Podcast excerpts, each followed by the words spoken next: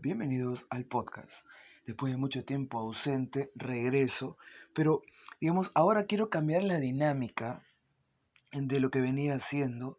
Eh, antes preparaba los podcasts con mucho detalle, con mucho entusiasmo, eh, escribía los temas, ponía, digamos, las ideas bases, que no me parece mala idea continuar con ese, digamos, con ese estilo, pero Sucede que cuando grabo un podcast de más de 15 minutos, de más de 30 minutos, eh, las posibilidades de cometer un error y de empezar de nuevo y de que algo no calce como uno quiere, eh, aumentan. Entonces, estamos hablando de una intención, la intención de hacer bien las cosas y que, digamos, por, por cuestiones mías o técnicas, yo grabo, digamos, si pasa un camión o hay temblor o empieza una banda musical a sonar al frente de mi casa, ¿no? Porque es cumpleaños de alguien, termina por arruinar y termino aplazando la publicación de algún podcast o la grabación de algún podcast. Entonces es una cuestión de nunca acabar. Así que he decidido hacer micro programas, si se puede llamar así, o micro podcast y grabarlo en circunstancias en que sí, tengo un ambiente por lo menos silencioso y ya, hablar de lo que yo quiera, ¿no?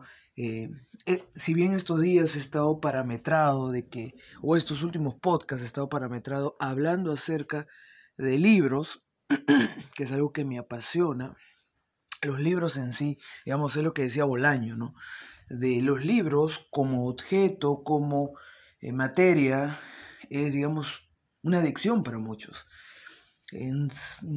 digamos, compras libros de manera compulsiva o recibes como regalo de manera compulsiva y no sabes cuándo lo vas a leer, pero lo quieres tener allí porque sabes que en algún momento de tu vida, o quizás no, pero tienes la ilusión de lo vas a leer.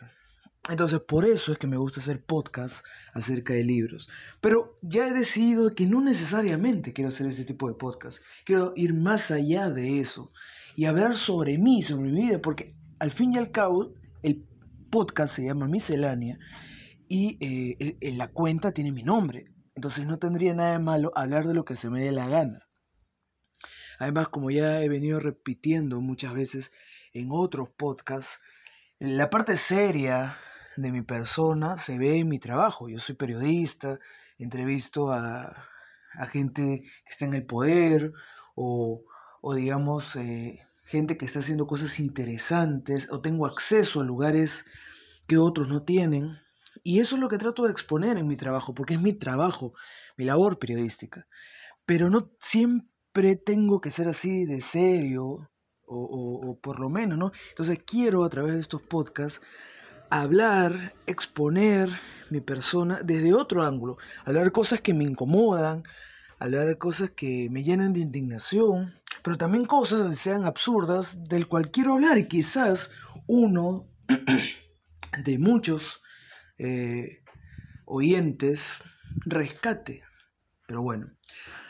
Bueno, hoy de qué quiero hablar. Y sería bueno mencionarlo. Quiero hablar acerca de tema político.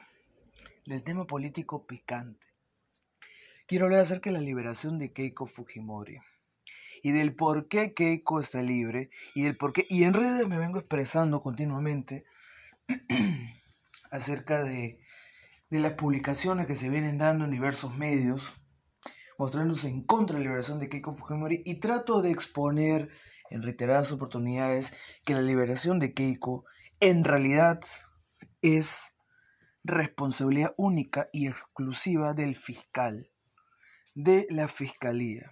¿Y por qué? Sería bueno mencionarlo. El fiscal Domingo Pérez, encargado de la investigación y la acusación formal contra Keiko Fujimori, no ha presentado esto último. Es decir, hasta el momento no tenemos acusaciones formales contra personajes del ámbito político. Todo es investigación. Keiko Fujimori está siendo investigada hace tres años. Hace un año está presa porque se demostró de que eh, en libertad podía alterar ciertos testimonios o alterar ciertas pruebas que permitan hacer más difícil eh, el camino hacia la verdad. Por eso se, digamos, ordenó su, su encarcelamiento. Un año, más de un año. El fiscal Domingo Pérez, dedicado a hacer miles de cosas en simultáneo, y la presa más importante, ¿no? digamos, el, el, objetivo primordial de su investigación quedó a la deriva. No le prestó el debido tiempo, pasaron los meses, la señora presa, aún investigada, cuando ya llevaba dos años de investigada en libertad, un año presa, digamos, eh, siendo bajo la misma condición de investigada y no hay acusación formal. Entonces, digamos, estamos ante una situación bastante insólita, ante una política que está presa, que se le sigue investigando, que se le venía investigando en libertad y se le sigue investigando encarcelada y que no enfrenta ningún proceso formal porque no existe una acusación formal. ¿De quién es la responsabilidad? Del fiscal Domingo Pérez, que es un incompetente. Así de simple. Las personas que tienen una misión, una tarea, y no pueden cumplirla en un tiempo determinado, porque acusan a medio mundo de que obstrucción, de que está protegida por ciertas eh, esferas del poder y todo, no presenta la acusación formal contra Keiko Fujimori. En consecuencia, el Tribunal Constitucional lo que hace es liberarla. Liberarla porque no hay acusación formal. Y repito, esta es responsabilidad del fiscal, únicamente del fiscal. No tiene nada que ver que no tiene nada que ver el Tribunal Constitucional, que hecho sea de paso, se trata de un tribunal que fue utilizado como pretexto para cerrar un Congreso, un Congreso elegido legítimamente, un Congreso legítimo, porque fue elegido por voto popular. Sí, de que los congresistas eran, eran unos ineptos, totalmente de acuerdo. Que los congresistas eran unos sinvergüenzas y para algunos eran unos ladrones, es probable y seguramente se va a ir comprobando a lo largo del tiempo. Que no quepa duda, unos ineptos, muchos. Incompetentes, varios. Y ladrones, ¿por qué no decirlo? Y se va a ir comprobando con el tiempo, seguramente la gran parte de ese Congreso que ahora está disuelto, sí, pero vamos a las pruebas. La prueba es que si utilizas la excusa de que quieren cambiar a un tribunal constitucional autónomo, independiente, y andar revoloteando ese tribunal para poner a sus primos como miembros del TC, eso es algo inaudito y por ende cierro el Congreso, porque ese era el discurso de Martín Vizcarra, que cierro el Congreso porque no es posible que toquen al Tribunal Constitucional, que es un ente autónomo. Y por eso cerró el Congreso, porque le indignó de que habían elegido al primo del presidente del Congreso para ser miembro del Tribunal Constitucional. Lo utilizó como pretexto. Cierra el Congreso, un Congreso legítimo, mal representado. Bueno, miremos a tu vino nada más, ¿no? Mal representado, pero era un Congreso legítimo y lo cerró. Ahora que el Tribunal Constitucional elige por votación liberar a Keiko Fujimori de esta prisión preventiva eh, absurda, ¿no? Porque hasta ahora Domingo Pérez no presenta la acusación formal, responsable, primer responsable de toda esta desgracia. Entonces el Tribunal Constitucional lo que hace es liberar a Keiko. Ahora el presidente y la esfera del presidente cuestiona el Tribunal Constitucional, ¿no? Que qué raro que el Fujimorismo está metido ahí, que qué extraño que esté pasando eso, el por qué excarcelan a Keiko Fujimori. Pero no era el Congreso que tenía Tubenia, Vizcarra, no era el Congreso que querían eh, perdón, no era el Tribunal Constitucional que, tenía tu venia Vizcarra, no era el Tribunal Constitucional que tenía tu aprobación, el Tribunal Constitucional digno que pretendían irrumpir los fujimoristas, Ah, ah, es que ahora no responde a tus intereses y en consecuencia lo que haces es desacreditarlo. Bueno, así es la cuestión, ¿no? Así de tremenda es la vida. Hay que respetar a las instituciones.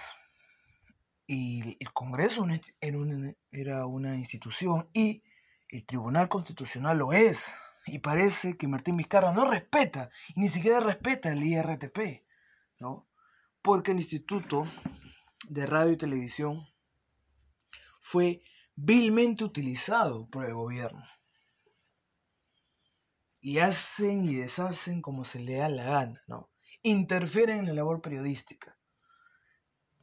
Ellos creen de que por ser gobierno y encargados temporales de administrar, oiganlo bien, no son dueños del Instituto de Radio y Televisión, no son dueños de Radio Nacional ni de TV Perú, son encargados, mientras que estén en el poder, de administrar correctamente esos bienes que son de todos los peruanos, esas señales, esos medios de comunicación que son de todos los peruanos.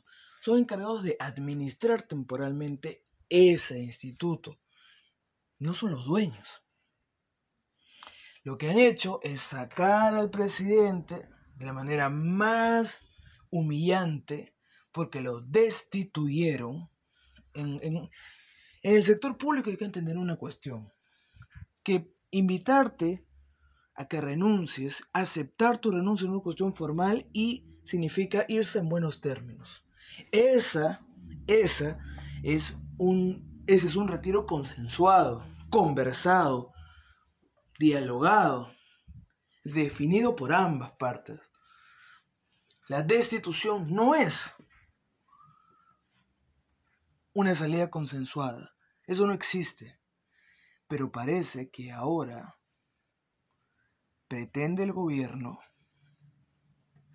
mentirnos.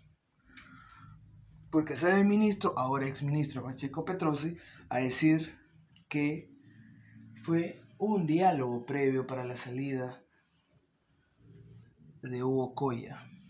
¿Que existió el diálogo? Bueno, si nos remitimos al chat que fue difundido hace unos días. ¿Existió el diálogo? Sí, pero un diálogo que no se respetó. O sea, se está tratando de encubrir la humillación y la destitución con el diálogo previo. El diálogo que definía la salida de Bocoya un día determinado.